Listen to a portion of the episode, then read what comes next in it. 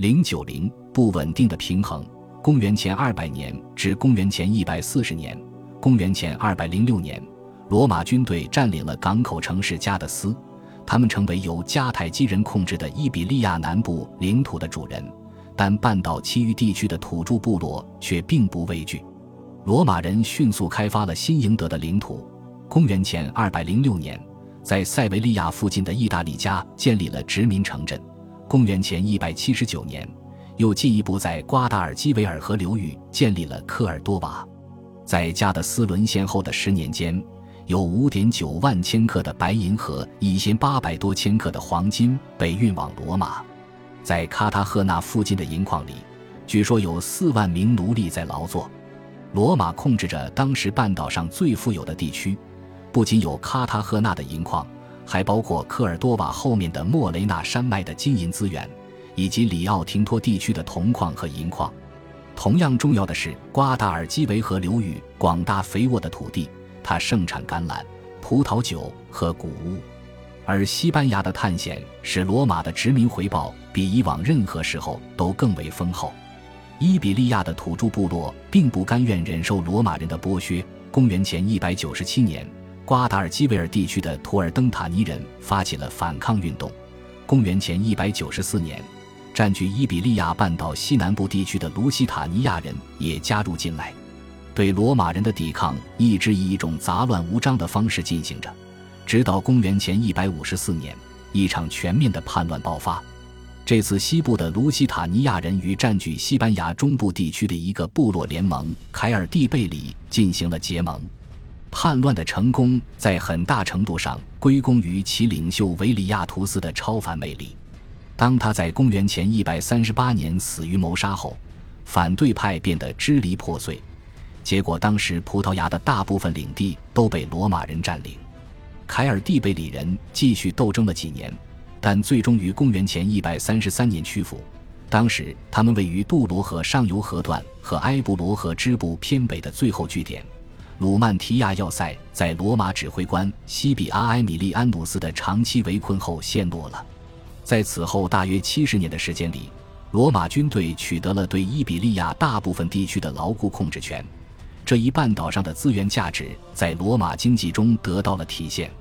公元一世纪，普林尼这样写道：“西班牙的晶石和它的云母，还有它沙漠地带的物产，为我们增添奢华的色料。这里的人民在辛勤工作中所表现出来的热情，对奴隶的完美训练，男人的强健体魄，以及他们性格的坚定性，都优于高卢行省。令人关注的重点是，虽然原材料是受欢迎的，是罗马经济的必要条件，但现在迫切需要各级人力资源。”爱德华·基本以其特有的敏锐眼光审视了历史，指出西班牙对罗马就像秘鲁和墨西哥对旧世界一样重要。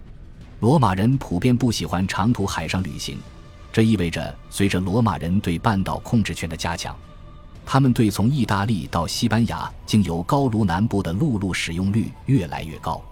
紧随军队而来的是商人，来自意大利的商人一心想要开拓高卢南部的市场。通过罗马进口商品的大量涌现，他们的活动得到了鲜明体现。在公元前三世纪末以后发展起来的南部城镇遗址层，越来越多地发现了这些商品遗存。逐渐的，在整个公元前两世纪，罗马的利益，无论是军事的还是商业的，都与高卢南部沿海地带的命运联系在了一起。但这条路线的一部分很不安全。利古里亚山地部落一直是一个威胁。公元前一百八十九年，一位总督及其随行人员在前往西班牙的途中遭到伏击，不久就去世了。十五年后，又有一位总督被杀，情况可能类似。除此之外，还有利古里亚海盗对沿海航运的掠夺，情况越来越糟。直到公元前一百五十四年，来自山地部落的威胁已经迫在眉睫。逼近了希腊的尼西亚和昂蒂波利斯两个城邦。为了减轻这种危险，马萨利奥特人向罗马请求军事援助。后者的介入成功的摧毁了两个相邻部落的武力，其领土被转让给马萨利亚，但他要求罗马军队在该地区越冬。敌对山地部落的持续威胁，不仅威胁到罗马对西班牙和罗马沿海城市盟友的军事补给线，而且还危及日益有利可图的南部高卢市场。而意大利商人正成功地利用这一市场。最后，为了维护罗马的利益，除吞并整个地区外，别无他法。因此，到公元前一百二十年，山北高卢行省已经初具规模。虽然罗马的利益开始越来越多地参与到阿尔卑斯山脉西端的本土事务中，但东端的局面却大相径庭。在卡林西亚州，当地的凯尔特群落。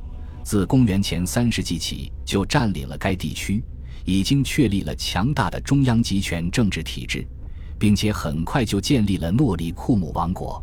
该地区的经济实力在于对金属资源的掌控，特别是铜矿和优质铁矿石以及丰富的盐矿床。